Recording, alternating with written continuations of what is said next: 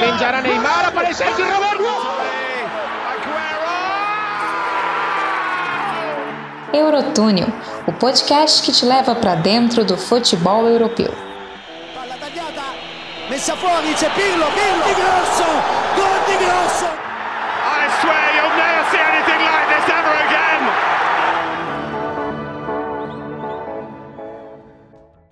Salve, salve amigos, aventureiros dessa grande... Está no ar mais uma edição, boletim de número 11 do Eurotúnel Podcast, acompanhando você nessa Euro 2020, aqui para você que nos ouve nesse momento. Para você que nos ouve nesse momento, né, na sua de streaming favorita, mais uma edição do boletim está entrando no ar. Eu sou o Vinícius França, muito prazer com a gente, né? Vamos levar agora para você o que de melhor aconteceu na rodada de hoje, segunda-feira, 21 de junho da Eurocopa 2020. Vamos nessa, para você que nos ouve aí e já nas redes sociais, pode procurar a gente, arroba Eurotúnel no Twitter e também no Instagram, arroba Europodcast. Segue a gente por lá, conteúdo também todos os dias e muito mais vindo para você. Para de hoje, eu já saudar e dar um abraço especial ao meu parceiro de bancada nesse momento, o Vinícius, e o meu xará. Vinícius, boa noite, seja bem-vindo. Vamos nessa falar de mais uma rodada de Euro, mais uma rodada de edição de fase de grupos, hein? É isso aí, meu xará. Um grande prazer, uma honra estar aqui mais um episódio com vocês. É, eu acho que ouso já dizer, é um dos melhores dias de Euro que tivemos até então. E é o que a gente sempre brinca, né, Vinícius? Se um Vinícius é bom, imagina dois. E vamos aqui falar o que aconteceu de melhor, o que aconteceu de melhor de hoje no dia da Euro.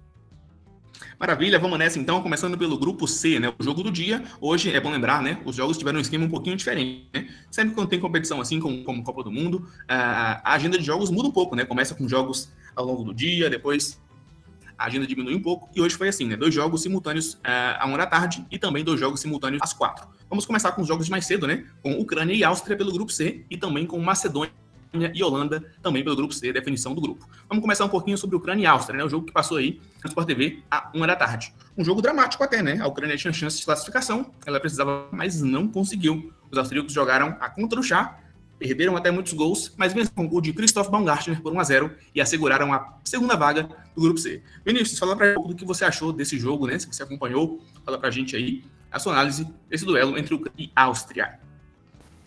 Bom, Vinícius, eu acho que é, acompanhando esse jogo, consegui ver bastante de, desse jogo, principalmente nesse novo esquema que a gente está tendo de, de, jogos simultâneos, mas eu acho que a Ucrânia ficou como uma decepção para mim, não só no jogo de hoje, é, mas também na, na Euro como um todo, prometeu muito aquele jogo de, de estreia contra a Holanda, mas foi, foi muito abaixo, é, eu atribuo isso a um grande desempenho da Áustria, mas ao, ao mesmo tempo um, uma falta de rendimento da, do time ucraniano. Conforme você comentou, né? O Bo Gartner abriu o, o, placar num lance de oportunismo, né? É, depois de uma assistência do Alaba que comandou, é, vem comandando a seleção austríaca, e depois, né, por infelicidade, o Gartner acabou saindo machucado é, com, com um lance de cabeça que teve ali, um lance até perigoso que a gente vem, vem presenciando no, no, futebol, né? E principalmente nessa Euro, a gente sempre fica muito assustado desde aquele primeiro episódio com o Eriksen. E é, a, Áustria foi o jogo todo empilhando diversas oportunidades de gols. É, o Arnautovic chegou a perder gols sensacionais até durante a transmissão. É, Comentava-se como o Arnautovic era um jogador super estimado, e eu concordo um pouco disso. É, e aí você, só para um retrato disso, é, do que aconteceu, chegou em um momento do, do, do, segundo tempo, né? Logo na metade do segundo tempo, a Áustria tinha 17 finalizações e a Ucrânia somente 3. Mas é, a Áustria acabou saindo com a vitória, acabou saindo com a classificação complicada no grupo, mas o saldo que ficou no jogo é que a Áustria é, perdeu gols que não se perde numa chance de mata-mata e mais é, conseguiu a, a satisfação que foi pela primeira vez passar no mata-mata de Eurocopa. Então acho que foi esse um pouco da análise do que, que eu do que, eu pude entender mais desse jogo, destaque da Áustria, com certeza, com a Alaba, que, que vem comandando todo. É a principal estrela, né? O novo contratado do Real Madrid vem sendo a principal estrela austríaca na Eurocopa. Muito bem, né? A Áustria que fez o seu dever de casa, né? Venceu os jogos que tinha que vencer, sentiu perder o que podia perder contra a Holanda e fechou a fase com seis pontos e o segundo lugar do grupo, né? só comentando, né? o oportunismo que sobrou ao Baumgartner faltou hoje ao Notovic, né? Jogador que deveria vencer o ataque austríaco, simplesmente não conseguiu corresponder em momento algum, inclusive com um gol perdido que deveria ganhar até o prêmio de inacreditável futebol clube no Fantástico, né? Aquele rolamento para a área a ponta né, do, do, do Schoff, ele perdeu a passada completamente, né, com o gol aberto, sem ninguém dele, apenas o goleiro ucraniano, e conseguiu mandar para fora de maneira completamente torta, né? Exato, exato. Foi, foi, foi para você, né, né Anatovic? Exato, Vinícius, exato. E lembrando que Arnautovic que voltou, né, depois de uma leve suspensão que pegou no último jogo, então Arnautovic tem sendo uma figura contraditória dentro desse time austríaco.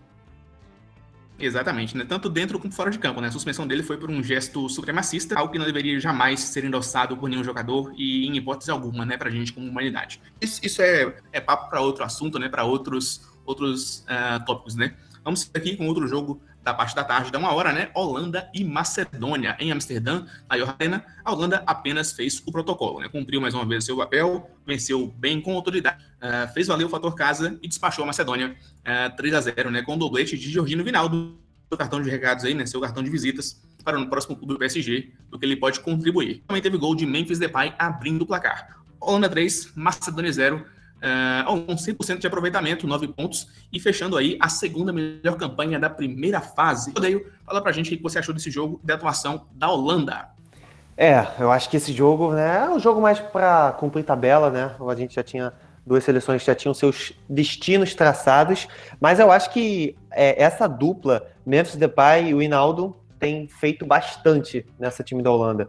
É, eu acho que o destaque do, do jogo, né, com o Depay, ele fez um gol, deu uma assistência e deu um chute que, que o goleiro acabou defendendo, o goleiro da Macedônia, acabou defendendo e no rebote o Inaldon acabou fazendo o gol. Então eu acho que essa Holanda, é, que deu uma leve escapada, né, brincou com o seu torcedor é, na, no, na, primeira rodada diante da Ucrânia, conseguiu se, se recuperar, é, conseguiu fazer aquilo que se espera do, da Holanda, depois retornando a alguma competição a nível mundial. Então tem, tem bons, bons valores para a gente observar. É, o Blind fazendo um, um, bom jogo, o Dumfries, que, que, até inclusive saiu durante a partida, foi um dos jogadores que marcou já é, gols importantes nessa, nessa Euro.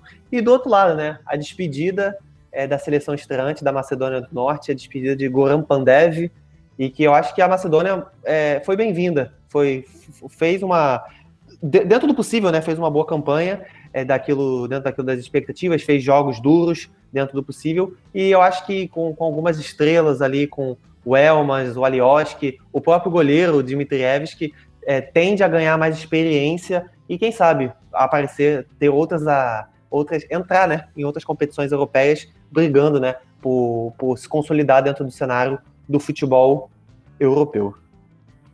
Muito bem, né? A Macedônia que teve hoje, né, a sua despedida, aliás, a sua despedida e também a despedida de Goran Pandev no cenário internacional, né? O atacante lendário de Milão, eu que me considero interista, né? Gosto muito da Inter. E o Pandev foi peça vital naquele título da Champions League pela Inter, né? Ele se despediu hoje da seleção com 122 partidas e num ato de muita a Federação Holandesa presenteou o Pandev com a camisa autografada por todo mundo do elenco da Eurocopa desse ano, o Pandev, como uma lembrança, né, do último jogo dele como internacional da Macedônia, né? E também potencialmente os últimos jogos da carreira do Pandev. Para a Macedônia, né, infelizmente, fica aquele gostinho agridoce, né? Chegamos aqui, participamos, mas não deu para fazer muita coisa além disso é, para uma seleção estreante. Acho que tá de, de bom tamanho, né? O patamar é, para ela tá legal, do tamanho do país e você de peças aí para o futuro. Sobre a Holanda, eu queria ressaltar para vocês aqui, ouvindo a gente dentro, né, a boa atuação do Ryan Gravenberg, né, o meia do Ajax, apenas 19 anos, jogou ou como gente grande, né? Ocupou ali aquele espaço no meio campo com meia central mesmo, cerebral. Uh, Vilani, né? O Gustavo Vilani, o narrador, fez questão de destacar também durante a partida, né? Distribuiu tacadas de bilhar, né? Passes longos, lançamentos, junto com o Frank de Jong. A Holanda continua mesmo prolífica na produção, diz assim, né? Meias com muito talento e muita inteligência.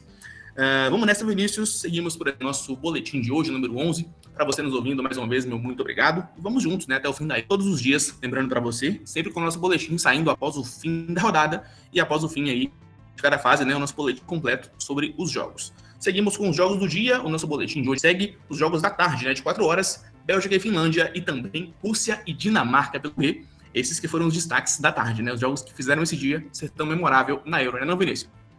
Exato, né? Os jogos muito movimentados e que alegrou, acho que a tarde de quase todo nosso ouvinte aqui, agora acompanhando, deve ter ficado muito feliz, né? Porque eram jogos que não despertavam tanto interesse assim, não são. A maior parte das seleções não são tão tradicionais no Mundial. é, no futebol mundial, mas que vem com. trouxeram né, jogos apetitosos por uma segunda-feira à tarde.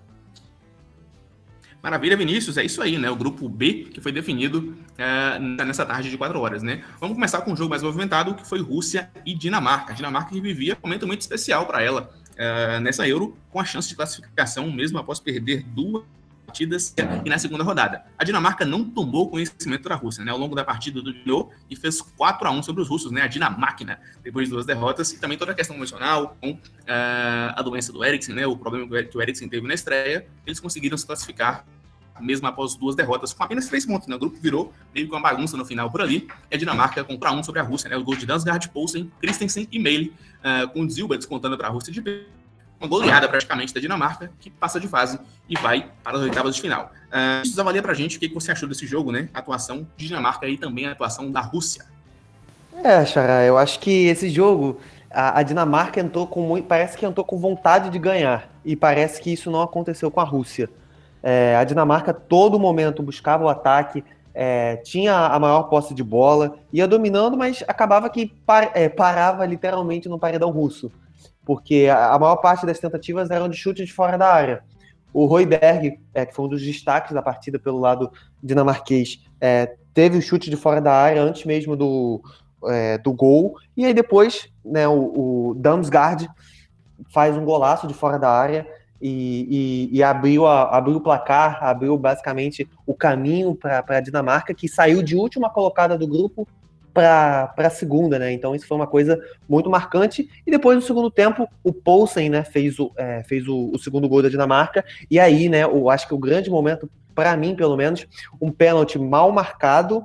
É, eu não marcaria aquele pênalti a favor da Rússia. E aí o Dziuba fez o trigésimo gol pela Rússia. E hoje ele igualou, né, o Kerzakov como artilheiro, né? O maior artilheiro da, da Rússia com 30 gols. Mas eu acho que esse gol foi muito perigoso, porque era um gol que naquele momento poderia tirar a classificação da Dinamarca, dependendo do, do, do outro resultado. Mas aí depois a, a, a, porteira abriu novamente, a Dinamarca pressionando, pressionando, pressionando, e conseguiu fazer dois gols em cinco minutos, é, com o Christensen fazendo, é, dando um chute muito poderoso de fora da área, é, no rebote. E foi esse o, panorama. Acho que destacar o, a grande atuação do goleiro russo. Aí, aí o, o ouvinte deve estar rindo nesse momento. Cara, o goleiro tomou quatro gols e esse rapaz vem falar que ele se destacou. Mas é verdade, tipo, o jogo poderia ser facilmente 6, 7 gols se não fosse o Safonov, o goleiro da Rússia. Apenas 22 anos, né? O destaque ainda do. É, dentro do, do, futebol, dentro do próprio futebol da, da Rússia, ele é um destaque do, do Krasnodar, que é um clube que vem crescendo bastante é, no, nos últimos tempos, disputando Champions League, as fases iniciais e a Europa League. Então acho que esse foi um cenário. Eu acho que a Rússia começou empolgando muito a, a Eurocopa e depois foi decaindo é, naquilo que a gente, já, pelo menos eu espero, do que, que seja da Rússia. Né? A Rússia é uma seleção ainda tem ainda bastante, é, bastante coisas a, a, melhorar e que eu acho que tinha um potencial para avançar nesse grupo. Esse grupo não era é, é um grupo equilibrado, mas que não tinha nenhum bicho-papão, exceto a Bélgica. Exatamente, né? A Rússia que a gente, no nosso, nos nossos palpites, pelo menos um membro, né, no nosso, no, no nosso boletim de pré-euro, né, é meu palpite para passar nesse grupo em terceiro. A Rússia não conseguiu, né? Às vezes nem isso, né?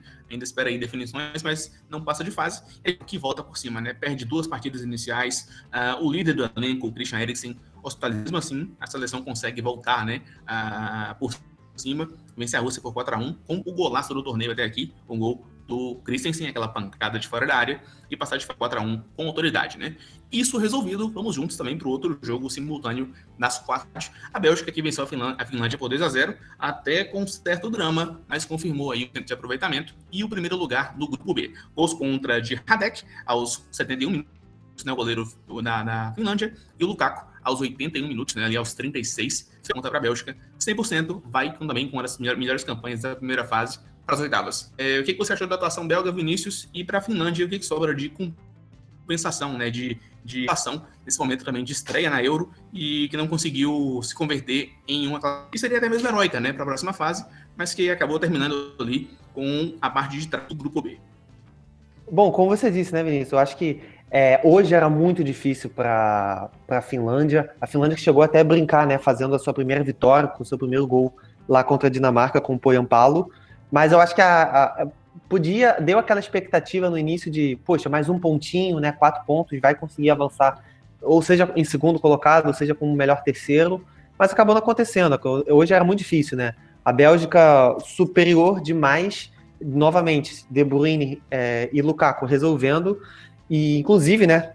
Antes mesmo de abrir o, o placar, né? O, o, Lukaku teve um gol impedido, o gol impedido por questão de um centímetro, pouquíssimos centímetros, e depois o Lukaku, né? É, é, acabou fazendo o seu, o seu gol, né, que acabou sendo o segundo da vitória diante da Finlândia, e destaque, né, o excelente papel de pivô do Lukaku, com dois toques, né, um para dominar e o outro para chutar, acabou fazendo já o segundo gol, e o primeiro na infelicidade do Radek, né, mas a Bélgica vem forte, a Bélgica vem muito forte, é, eu acho que essa, é o que a gente brinca, né, a Bélgica sempre vem forte, mas eu acho que essa é última oportunidade dessa seleção belga é, conseguir conquistar um, um, título, conseguir premiar essa campanha que foi. É, caiu no grupo fácil, caiu no grupo fácil para a Bélgica, e agora ver o que, que pode se esperar na, na, na, próxima fase, se vai manter esse desempenho ou se foi só mais uma, um delírio de uma noite de verão. Muito bem, né? A Bélgica fez seu papel, né? Cumpriu aí o que deveria fazer um grupo, como você disse, relativamente tranquilo. Uh, com 100% de aproveitamento, 3 pontos, aliás, 9 pontos, 3 vitórias. Fecha com 7 gols, apenas um gol sofrido, né? Uma campanha de respeito para a Bélgica, que chega aí com autoridade para a final, né? E com isso, com o primeiro lugar garantido, garante inclusive até mesmo né, uma possibilidade de cruzamento tranquilos uh, para a próxima fase. Uh, vamos nessa, Vinícius, agora com considerações finais, né? E também jogos aí uh, de amanhã, na sequência da Euro, né? Amanhã temos um grupo difícil de analisar, né? Um grupo complicado, que é o grupo da República Tcheca e da Inglaterra, né? Vou até conferir aqui a ordem certinha, né? É, só para poder informar a galera com precisão, né? O grupo aí que define-se amanhã, quarta-feira, é o D, República Tcheca, Inglaterra, Croácia e Escócia. E é o grupo que tem uma possibilidade aí altíssima até mesmo de compadres, né? República Tcheca e Inglaterra que lideram com quatro pontos e se enfrentam em Wembley, né? Um leva as duas adiante e podem complicar a vida tanto de Croácia quanto de Escócia, não é mesmo? É, isso mesmo. É um grupo que eu acho que ninguém esperava que fosse estar nesse cenário hoje com, com a República Tcheca na primeira posição. Mas eu acho que isso vai, é, tende a ser um confronto complicado, né? Principalmente é, essa possibilidade que você até estava até comentando anteriormente, né? De ter haver esse jogo de compadres. É, acho que isso sempre acontece, não ficaria surpreso, mas para mim a grande decepção até agora seria a Croácia ficar fora desse grupo, se bem que uma, uma simples vitória, né? Esse confronto de mata-morre é, entre Croácia e Escócia provavelmente vai fazer esse terceiro colocado, que vai chegar a quatro pontos, é, se classificar, tendo em vista que os outros grupos, é, tanto o grupo B quanto o grupo C, tem Ucrânia e Finlândia com três pontos. Então acho que é esse o, o panorama do, do, do jogo, é, desses jogos de amanhã. Acredito que pode acontecer esse jogo de compadres entre tchecos e, e ingleses, mas eu acredito que, óbvio, o favoritismo da Croácia pelo predomínio técnico, tendo jogadores mais técnicos é, que despontam a nível mundial, como Modric, é, como Modric, Kovacic é, e diversos outros jogadores, como até o Perisic, que tem sido um dos principais destaques dessa seleção croata, Vinícius. Muito bem, né? Amanhã, jogo de vida ou morte para a Croácia e Escócia. Eu diria que é o jogo mais interessante da tarde, né? Jogos aí simultâneos às 4 horas. São os únicos dois jogos de amanhã. É, para a Croácia e Escócia, só a vitória interessa, né? Para a Croácia, é mais possível que ela consiga aí se contentar, contestar caso vença. E para a Escócia também, né? Um ponto é apenas para as duas. República Tcheca tem a vida fácil, a vida mais ganha, né? Ambas têm quatro pontos e apenas um simples empate pode levar as duas aí como diretas às oitavas de final, né? Sem depender de nenhuma combinação de resultados. Vinícius, chegamos ao fim do nosso boletim de hoje. Muito obrigado pela sua presença, pelos comentários precisos, junto e misturado. E amanhã tem mais boletim Eurotúnel. Para você agora, microfone e espaço aberto para falar se quiser. Manda seu recado, seu abraço, abraço aí, aí pra gente, pra galera nos ouvindo também. Ah, agradecer a todo mundo que nos escutou até agora aqui. É, acompanhe, sigam lá nossas redes sociais, compartilhe com, é, com os colegas, com os amigos, quem você achar interessante. E óbvio, a espera de grandes jogos amanhã, a espera de decisão mais, de mais um grande grupo e aí espero que você volte aqui amanhã e acompanhe com a gente é, esse, essa melhor Euro que tem acontecido, essa edição especial né, da Euro. Espero que também é, vocês estejam curtindo e tudo mais. Um prazer também enorme estar com você, meu xará, e até mais. É isso aí, tamo junto. Para você, um forte abraço e uma ótima noite, ótimo dia. E também onde você estiver nos ouvindo, amigo ouvinte, é, uma ótima tarde também, tá bom? Uh, vamos nessa por aqui, fechando mais um boletim. Muito obrigado sempre pela audiência que você nos dá. Uh, nosso boletim número 11 do Euroturno ficando por aqui. Amanhã, o nosso encontro marcado é logo após a rodada de 4 horas, depois dos jogos do grupo D em mais uma edição do nosso, tá bom? Você, amigo ouvinte, um forte abraço. Nos siga nas redes sociais, arroba Eurotúnel no Twitter e arroba Eurotúnel Podcast no Instagram. Fique sempre na paz e até a próxima. Tchau, tchau.